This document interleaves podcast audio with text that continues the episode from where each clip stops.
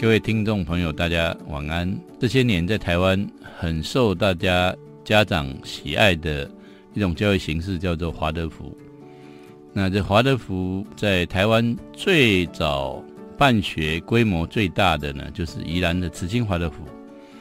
那我们今天非常开心，有机会找到慈心的前任的校长王志宏老师，以及呃陈启华老师两位来谈一谈。台湾这所最大的华德福，以及最老的华德福，到底他们办学的经验如何？欢迎大家一起来收听。在这里，你可以快乐学习；在这里，你可以勇敢逐梦。请听我的天空，我的学校。各位听众朋友，大家晚安，我是不太乖学堂节目主持人郑同僚。那么今天邀请到宜兰慈心华德福教育实验中小学王志宏老师以及呃陈启华老师，非常欢迎两位，是不是跟大家打个招呼？嗨，大家好，我是启华。各位听众，大家晚安，我是志宏。好，两位呃，华德福这这些年在台湾算是体制外教育的显学哈。那如果一般人想要了解华德福，有没有比较简单的方式跟大家这个介绍一下华德福教育？嗯，还是要一个小时？我想最简单的方式就是来学校走一趟啊，这是一个方法。呀，因为我想华德福教育它呃有一个特色，就是他想要传达生命本身就充满生命力这件事情。嗯，那我想进到学校，看到孩子脸上真实的笑容，然后教学的活动。那教室里面传递出来的声音，孩子游戏时所发出的笑声，在农田里面耕作时从脸上流下来的汗水，嗯，这个是最真实的，最真实的。那志宏，你觉得呢？我蛮同意启华说的，嗯，我们这个时代都太习惯用说的。或用理论的方式去理解一件事情，嗯，然后他我们也知道，他他其实带给现代人一些困境，可能我们的心比较脆弱啊，我们的四肢比较无力，嗯，但是如果我们真的想要了解一件事情，我们能不能投手心都一起去投入，嗯，来学校看看，来学校走走，嗯，华德福教育它会受到这个时代的欢迎，应该有它的背景，可能大家对这件事情也期待有所改变吧，嗯，所以华德福是可以用看的。说的一言无法说得完啊！听起来要去华德福，在你们学校参观很容易吗？嗯，应该要经过怎么样的程序可以去那边看看到你们真正的教育？呃，你刚刚说的那些那些精彩的样子。如果是假日的时候，我们学校还蛮常被误认为是公园啊，运动公园。对对，那呃，如果是在上课时间的话，我们四季都有固定的家长参访。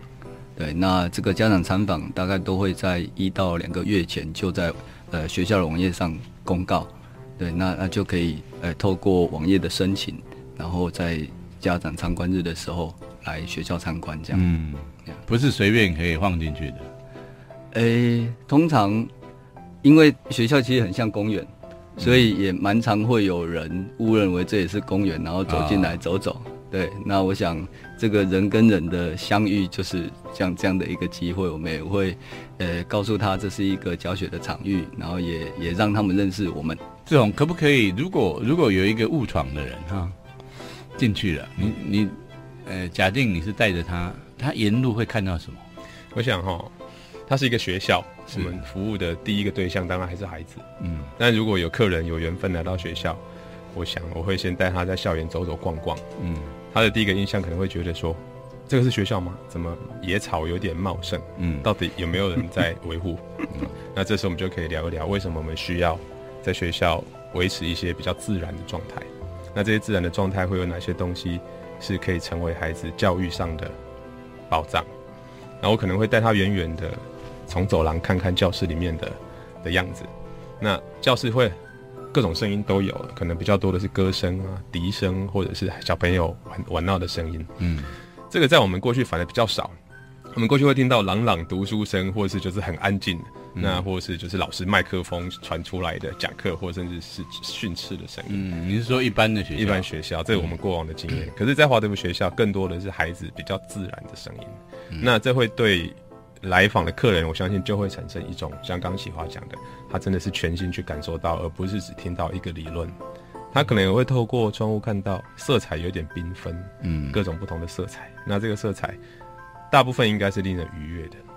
那从这些环境、声音、色彩再下去谈，我们才有机会谈到为什么我们需要把一个学校做成这个样。那为什么要把这个学校做成这个样？我们很希望从环境里面就让孩子感觉整个世纪的变化，嗯，感觉这个世界是充满生命的。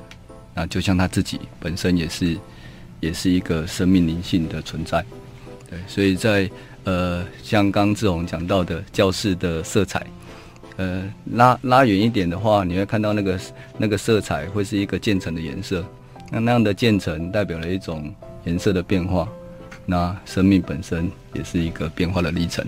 教室里面的角落会有季节桌，啊，然后会有会有烛火。讲故事的时候，老师会点烛火，嗯，然后黑板，呃，我们没有使用课本，然后我们的黑板就像一本一本书，那那一本书本身就是老师把他要跟孩子一起互动的这些课程内化之后，然后他所产出的活生生的知识在上面，嗯，呀，那我想这个是我们为什么要把教一所学校弄成这个样子的一个原因，因为孩子需要，呀，对，如果说。应该因应学生，因为小孩子的需要去设计这一些外在的环境，那代表我们对孩子的看法，代表我们对生命的看法。嗯，小的孩子他会喜欢色彩，他会喜欢涂鸦，他也会喜欢经验心灵上的色彩，丰富的故事、丰富的图像等等。那这些都是我们用来教学的最好的工具。嗯，他也会需要温暖，然后有爱的大人。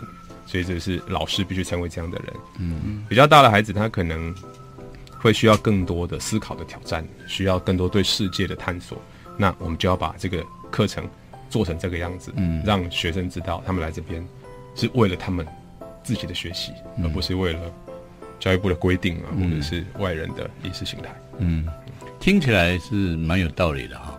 可是，一般体制内老师也说，我要的，我给的也是学生需要的。我觉得，那你你你们如何确定你那个是真的学生的需要？好，我来举一个例子啊，希望大家听的不要觉得不舒服。只要有进度跟规定的课程内容，嗯，我们基本上就可以说，它不是为眼前的这一些生命准备，嗯，而是有一个更高的权威预先设定好。嗯，所以并不是说华德福不用课本，他就任意的想教什么就教什么，并不是说我们没有进度，所以就学得很松散或很笼统。其实并不是，老师当然可以拥有所有的教材资源，所有的啊教科书，可是实际上真正我们要去教育的对象是眼前这些小孩。嗯，孩子有那么多种，他不会只有一种进度就可以满足。所以说，过往我们的方式用统一的进度、同样的教材，其实他在效率或者设定目标上，他把孩子的可能性都窄化了，都限制了。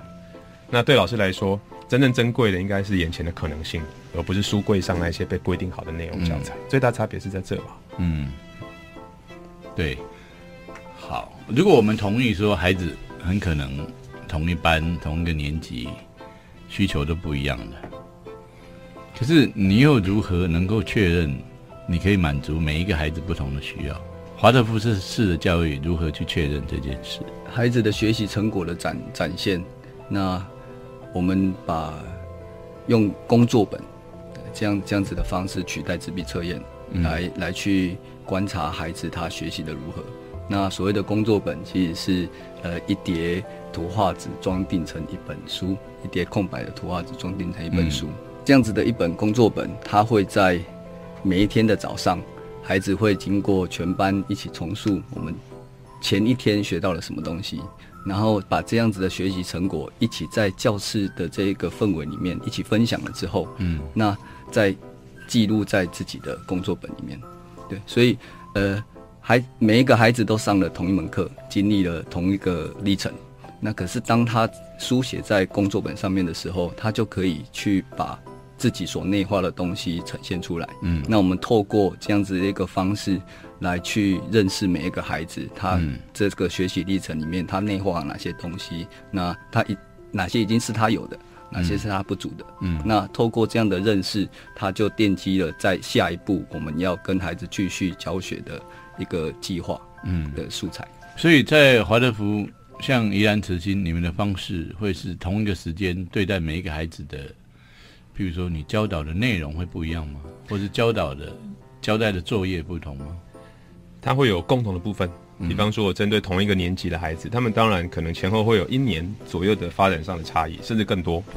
那老师除了为个别孩子事先做沟通理解，然后做个别的工作之外，其实大部分的工作还是共同的。嗯，比方说刚刚启华说的，我们讲了一个故事，或我们上了一门课，我们操作活动，然后把现象带孩带到孩子面前，然后把时间拉长，让他们有机会去感受，然后去。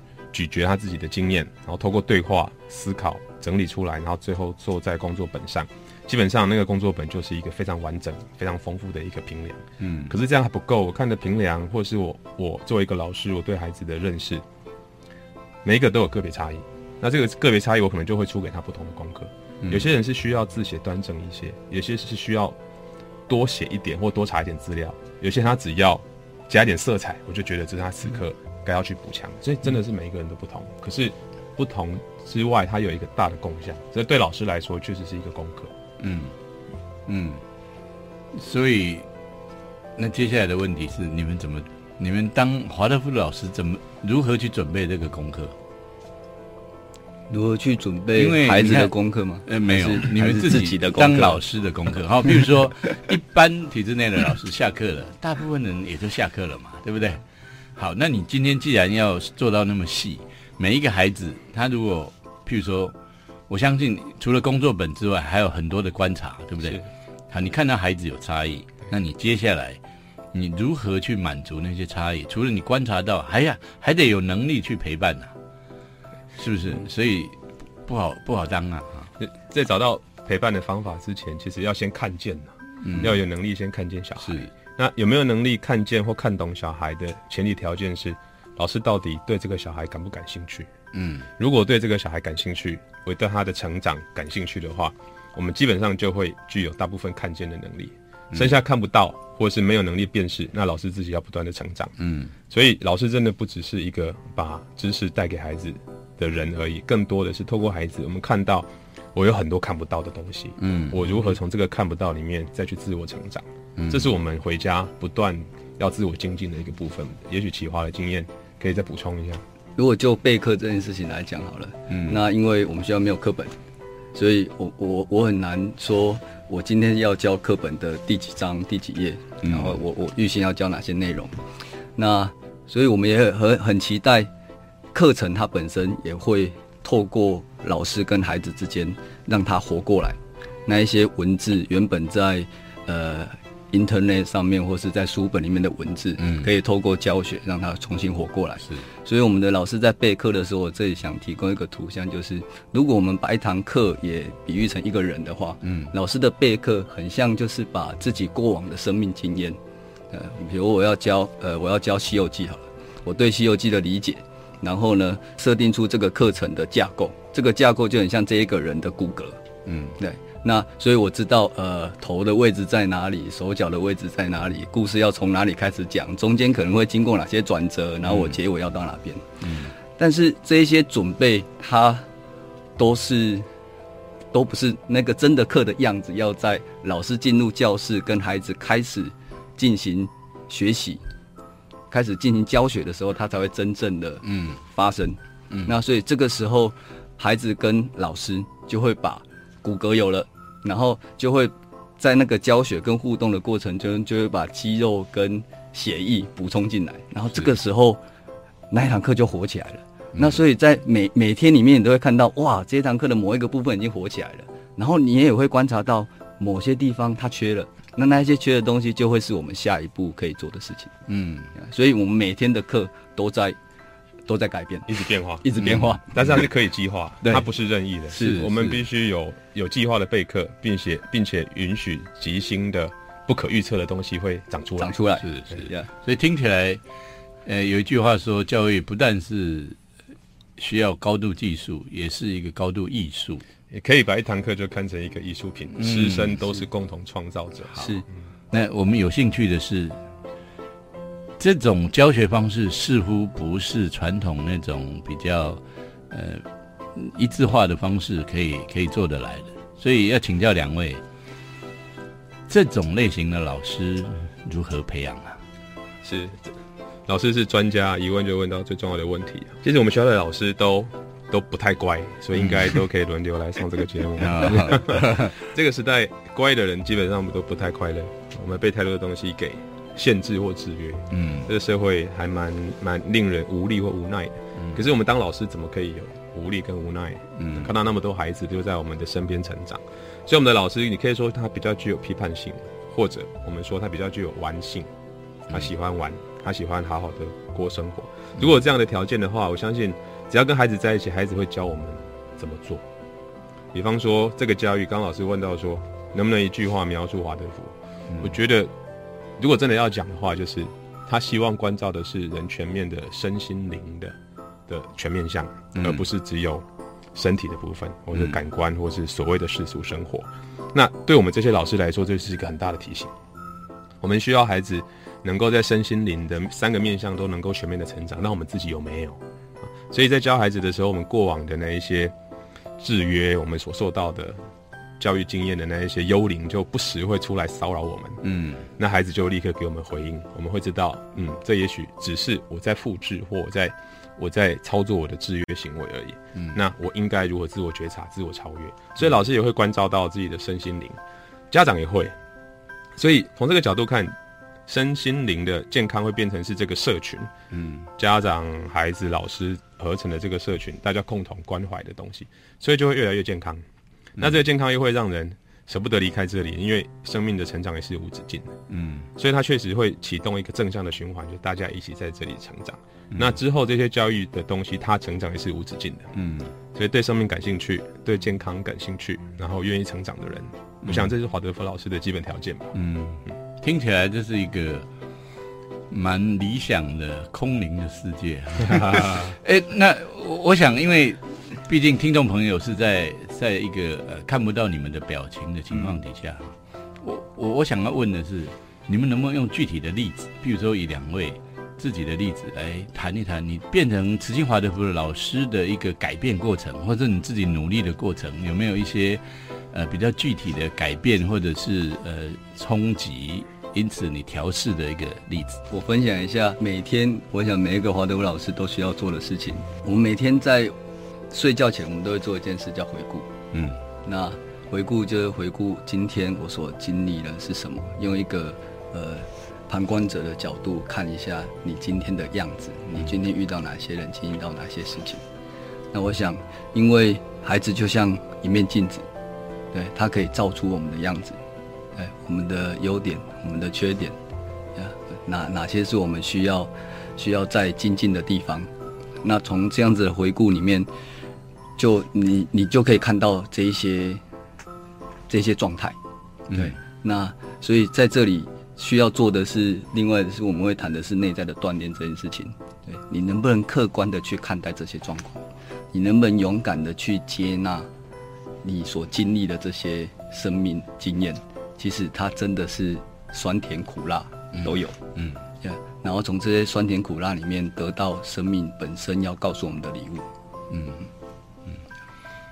这种可不可以？你你当年这个正大呃硕士毕业之后，很勇敢的去了去了那个慈心，那时候才开刚开始没多久，是，对你来说有改变吗？有有很大的改变啊！你可以谈谈你的改变吗？是郑老师是我在正大的恩师哈，可是我很 很很羞愧的说，那时候我还没毕业就进到这里工作，然后论文都写不完，是因为我进到这个场域工作之后，发现，因为它基本上是一个开放而健康的环境，作为一个有点像特许学校，一个公办民营学校，它其实把很多我们过去系统累积下来的困境都挡在校外，所以孩子展现出来的那种。健康那种生命力，还有孩子对成人跟对世界那种无条件的爱，其实给我很大很大的冲击。因为我们过往的经验比较多的是比较，比较多的是被贴标签，甚至是被否定。于是有能力的人，他是可以否定别人的；比较缺乏机会的人，他是属于被否定的。所以当你看到这么多孩子，每一个孩子都是如此天真而充满对生命的向往的时候，那真的是非常震撼的事情。我举一个例子，我进到慈心的第一次第一个学期参加我们的小一新生入学典礼，每一个孩子他从幼儿园进到小一，他都值得被好好的迎接、好好的欢迎，因为这是一个伟大的时刻。嗯，然后我们就由全校最高年级的学长，那时候是五年级的学长，嗯，然后就牵着这些一年级的小弟弟小妹妹。然后走进一个布置的很漂亮的一个礼堂，嗯，然后一个一个上台，然后让所有人用掌声来欢迎这一些小天使。哇，那时候我在后面整个痛哭流涕，我从来没有看过这种场面。嗯，原来生命是每一个重要的时刻都是一个庆典。想想看，这些小孩他会收到什么样的礼物？他会带着什么样的自我期许来到这个学校？那就有点像说，他带着一种欢庆跟一种神圣的感觉进到这个世界，他的人生一定会不一样。我非常非常的震撼。那后来我就发现，这是少见多怪，因为所有的课程、所有的活动，你都可以在里里面感受到这种震撼。这种震撼源自于他对人的不同的看法。嗯，我们不再 care 升学率，我们不再 care 那些表象的竞争，因为那对生命来说是微不足道的。嗯，老师在学校，我们所作所为，无一不是为了去成就孩子在这一生。能够有能力成长，找到他自己人生的使命，而不是去迎合这个资本主义的竞争规则。那对我们来说，对老师来说，这是很大的考验。我们时时刻刻都在经历这样的自我警醒、自我反转。久而久之，我们自己也进到这样的一种接纳跟开放的。环境里面的时候，我们自己生命也会改变。孩子，孩子不是用分数告诉你他学的好不好，他是用那个发亮的眼睛告诉你：哇，老师这堂课我们上的真愉快。反过来的例子，反过来就是当你看到孩子眼睛没有发亮的时候，你就嗯好，明天继续努力。嗯，所以嗯，志宏，你最大的改变从去到现在几年了？十四年，十四年。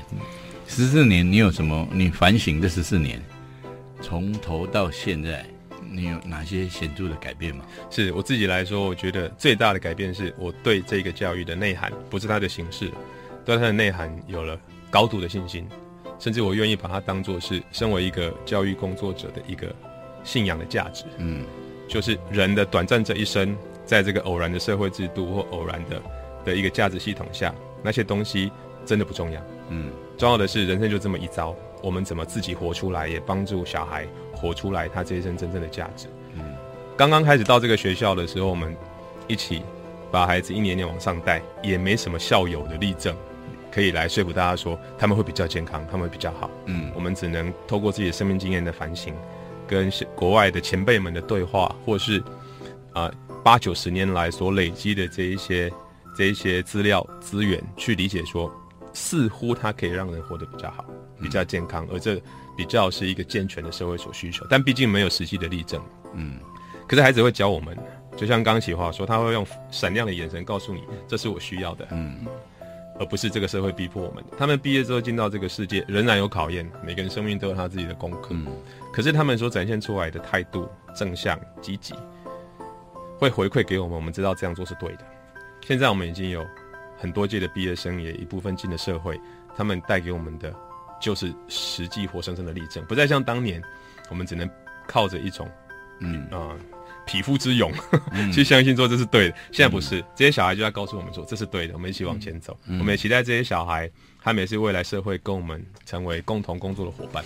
嗯嗯，我们等一下再回来谈一下毕业生的样子。是是是，启华老师呃八年，对。那你你当初也是学教育的吗？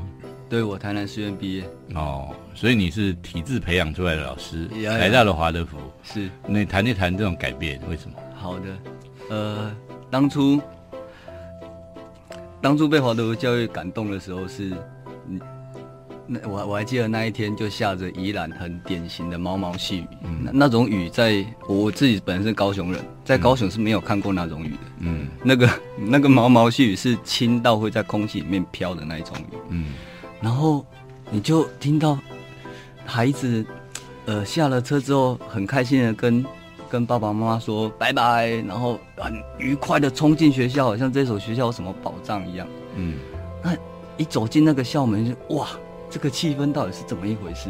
嗯，呃，就觉得以前在教育哲学里面谈的什么理想主义啊、自然主义啊、经验主义啊，哎，好像有一所学校在玩真的，对，然后那个鸡皮疙瘩就这样啪，就全身全身冒了出来，然后我们就开始了上师训。那时候想说，那就顶多再上一次师呃师院而已，就是再再来学另外一套。嗯，教育的。可是你什么机缘来到这边呢？哦，因为我的恩师请我去搬家，然后他也是高雄人，然后他恩师也是华德福的老师。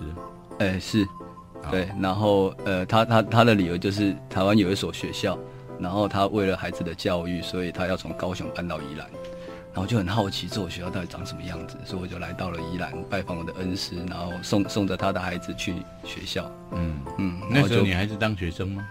呃，那时候我已经师院毕业了。哦，对，对，那后来就来参加师训，然后每个月有一个礼拜的时间，就从高雄开车到宜兰这样子。我以为我来学一个教育模式，可是当我学着学着的时候，我发现哇，这这是一个生活模式，这是一个崭新的生活模式，这是一个在谈身心灵健康的生活模式。所以我想在现在。对于现在我的的我而言，就是教育跟生活它是分不开的，它是紧密结合的。志宏，你刚刚说了一件事情哈，说老师如果感兴趣就看得到，嗯，对，听起来有点悬哈。呃，你能不能讲具体一点？是，感兴趣那是一种认知的哈，或者说情感上面那个对这件事情也想要知道，是，可是他不一定有那个能力啊。能力是可以培养的，但是先要把那个入口打开。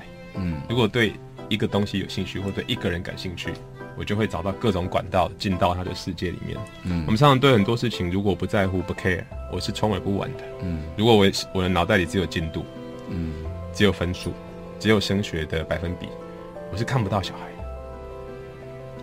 我如果看不到小孩，我就看不到他们的困境，看不到他们的美，嗯，看不到他们在对这个世界要表达的东西。所以感兴趣只是起点，我一旦感兴趣，我就想要解开眼前这个小孩的谜题。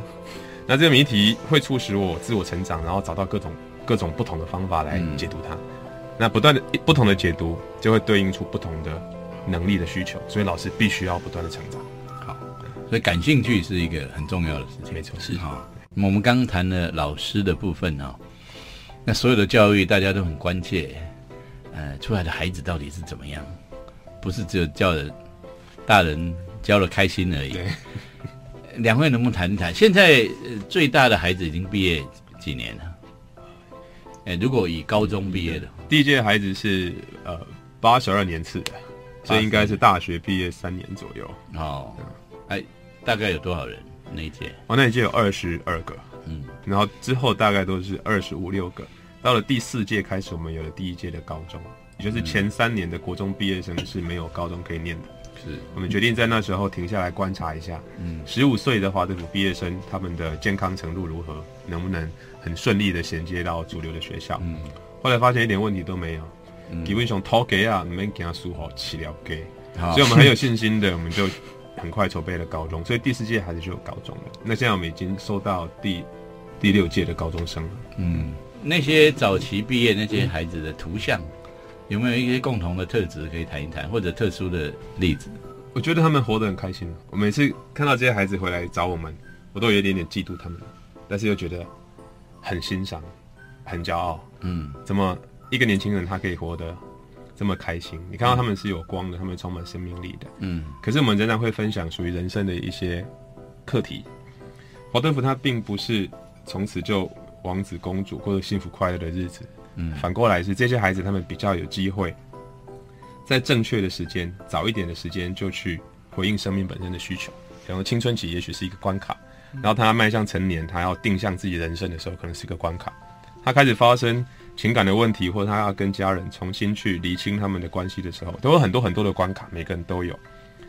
而教育就应该赋予一个孩子有能力、健康的去面对，甚至转化这些人生的关卡，所以这些孩子他们可以活得很自在。很健康，所谓健康不是没有问题，而是他们并不觉得问题是问题，所以他们现在有当老师的，有当厨师的，有当护士的，有在念医学院的，当然也有很多他可能还在念研究所或在服兵役的。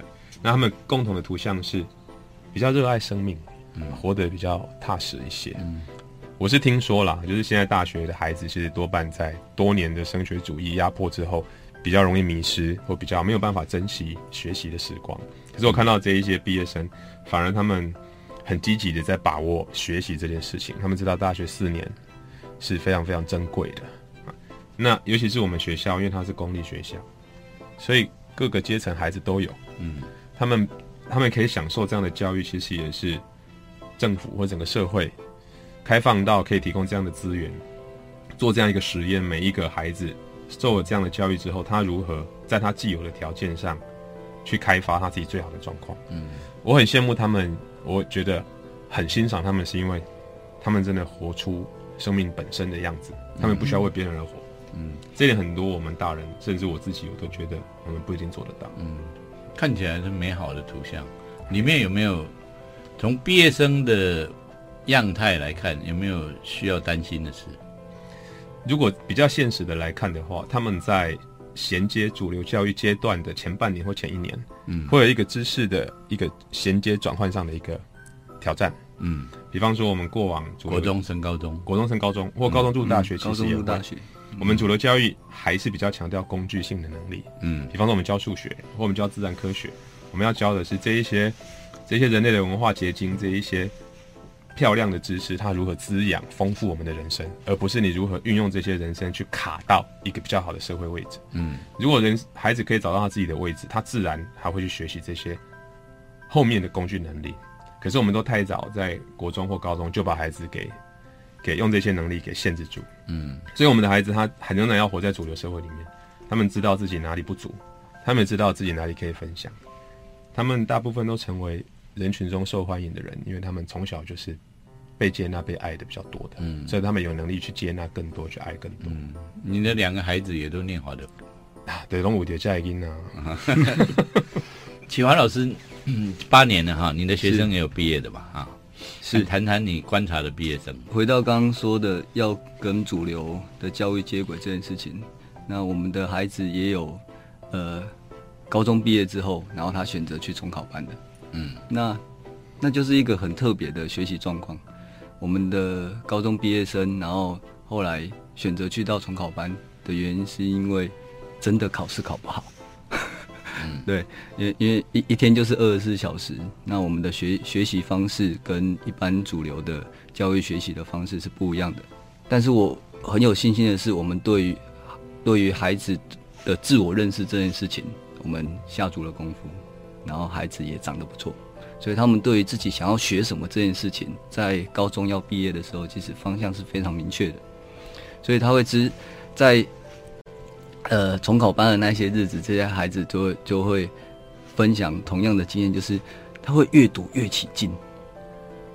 因为他当他选择去重考班这件事，就是因为他自己选择的。对，嗯，对我我我很清楚要去到哪哪一个学校，然后学习什什么样领域的知识，所以我知道那一个门槛在那边，现阶段的我过不了，所以我找了一个可以协助我度过跨越这个门槛的地方。嗯。对，那所以在学的过程中，他就会感觉到哇，我近离那个门槛越越近了，嗯，越学越兴奋。有一种讲法说，华德福毕业的孩子，呃，艺术类科的会比较强，那么呃，自然或者是比较嗯数理科的会相对比较弱。这种是迷思呢，还是事实？在现在的体制下，这一部分确实是是一个事实。嗯，像我刚刚举例，数学跟自然科会比较明显，嗯，因为它并不强调这个知识本身那样的素养或者是观念，它更多强调是一种工具性的能力，嗯，并不是每个人都要成为工程师，嗯，并不是每个人都要成为精算师，可是我们的考试不断的在操练这些东西，嗯。嗯，我们没有把时间花在这些熟练跟操练上，我们花更多时间在上山下海，培养孩子的心，培养孩子的意志，嗯，培养他自我探索或勇气等等，嗯，所以他们当然会在这方面会比较。会比较辛苦一点，嗯，可是，在语言类科，这属于人跟人工作的一种工具途径，嗯，或者是认识世界的方式，或者经营社会、经营生活的方式，所以艺术人文这一部分，小孩他们真的是如鱼得水。嗯，所以一旦要进到主流的这个考试制度的话，确实有这样的一个倾向。那这对社会是好是坏？我们要不要为了这样现有的制度去去影响影响影响到我们孩子受教的方式？我认为还是有优先次序。嗯，孩子优先，孩子的全面发展优先。是在这个体制上底下，不可能改善那方面吗？我们会试着去兼顾，因为我们毕竟活在这个社会里面，但是它还是有优先次序。我们会把比较多的时间放在华德福本身想要带给生命的这些经验。回到刚我们所说的那个孩子眼睛发亮这件事情，嗯，我们在自自然课里面或是数学课里面，我们也都期待孩子那个眼睛发亮，或是他发出哇，嗯的这样的惊叹这件事情。那举一个例子是，呃。我在在上九年级的三角园的时候，然后本来本来的课程设计里面并没有要讲到海龙公式，嗯，然后但是呢，我们呃本来是要讲到用内心，哎，我我我我们是在谈内心认识内心，然后孩子就发现哇，内心他们他们发现的一个定理就是说我可以用。我我我我可以用内心的半径来算出一个三角形的面积这件事情，他们说哇，怎么可以那么厉害？那那个哇，那个哇来自于因为过去这他从他从认识三角形面积到九年级这个时间，他都以为三角面形面积是要用底乘高除以二来计算的。原来有一个方式是不用哎，我可以用三角形的周长就可以嗯，然后。这个时候就有孩子提问说：“老师，那还有没有其他方法？嗯嗯，我可以不要知道底跟高，我就可以算出三角形面积的。呀，那这个时候，哎，这这这个是那一天的结尾，那一天课程的结尾。结果隔天就有一个孩子来了，老师，我发现了，对我我我我发现一个公式，它的名字叫海龙公式。嗯，那它是一个非常厉害的公式，我只要知道三角形的周长，我就可以很。”呃呃，算出它的面积。可是九年级的孩子会下一个问题是：为什么？为什么这样可以算出那个根号里面的东西，那个 s，然后就可以算出三角形面积呢？然后这个时候就是孩子给我出的题目。我自己过往学海伦公式的时候，我是用三角函数去证明海伦公式的。但是九年级他们还没有学过三角函数。那怎么办呢？嗯，呀，我我就我就开始去想，我可以怎么样用他们现有的数学能力去证明这件事情。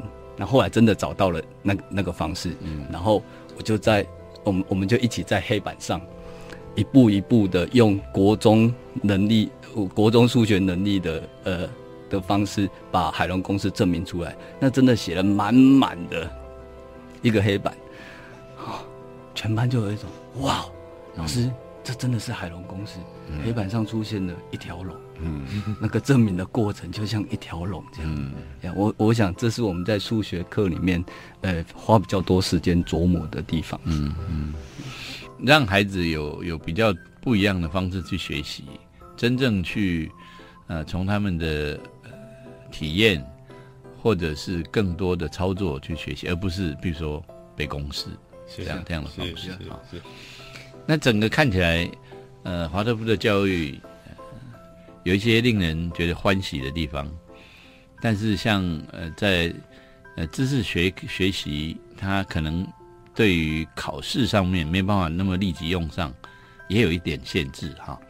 那所以两位，我们到了节目的那个尾声这边呢，对于一般的家长有什么建议？如果华德福现在还是很多人抢着要去的，是，那有什么建议？我想要请这些家长仔细就自己的生命经验回顾一下，嗯，你希望什么样的教育？如果重来一次，你可以去经历，或者你希望你的孩子可以成为一个什么样的人？喜华刚刚用数学举例，如果我们用自然科学来举例，我们受过那么多的教育，算过那么多的测验卷，我们真的热爱数学，真的热爱物理吗？如果我们只是操练了，考上台大了，然后从此再也不碰数学，甚至我讨厌数学，那对数学来说岂不是太委屈了？嗯，可是数学和自然科学的美和这些震撼，是每一个人都有权利去经验跟体会的。这个世界那么的美丽，可是为什么我们要活得这么的无奈？嗯，重来一次，我们有没有机会用一点点勇气，或自己要下点功夫去去面对自己的生命，然后为孩子找到一个好的教育方式？嗯，华德福学校僧多粥少，他要的是大家一起来合作，一起来努力，创造生命不同的可能性。社会的限制很多，更多的限制是在我们的心里没有勇气踏出那一步。成为华德福的家长，需要的是你想要活出自己，你想要你的孩子也可以活出自己，然后我们就会成为这一股运动的一个合作的伙伴。社会进步不会一天就发生啊，可是我们都可以在这过程中心安理得的去过每一天。OK，谢谢启华老师有最后一点。好，呃，我想要成为华德福学校的学生，还蛮简单的，因为孩子就是这么的自然。那可是要成为华德福学校的家长，嗯，我想真的是一个需要慎重考虑的事情，因为它有点困难。那个困难是你必须像刚刚志宏所说的，你必须完全的投入这件事情，而且你会在你会必然你就会遇到你过往生命所累积的一些惯性，然后生命本身会挑战你，你需要做改变。所以我想要成为华德福学校的家长的话，我想那个起心动念是你需要。你愿意改变这个这件事情，要深深的问问问自己。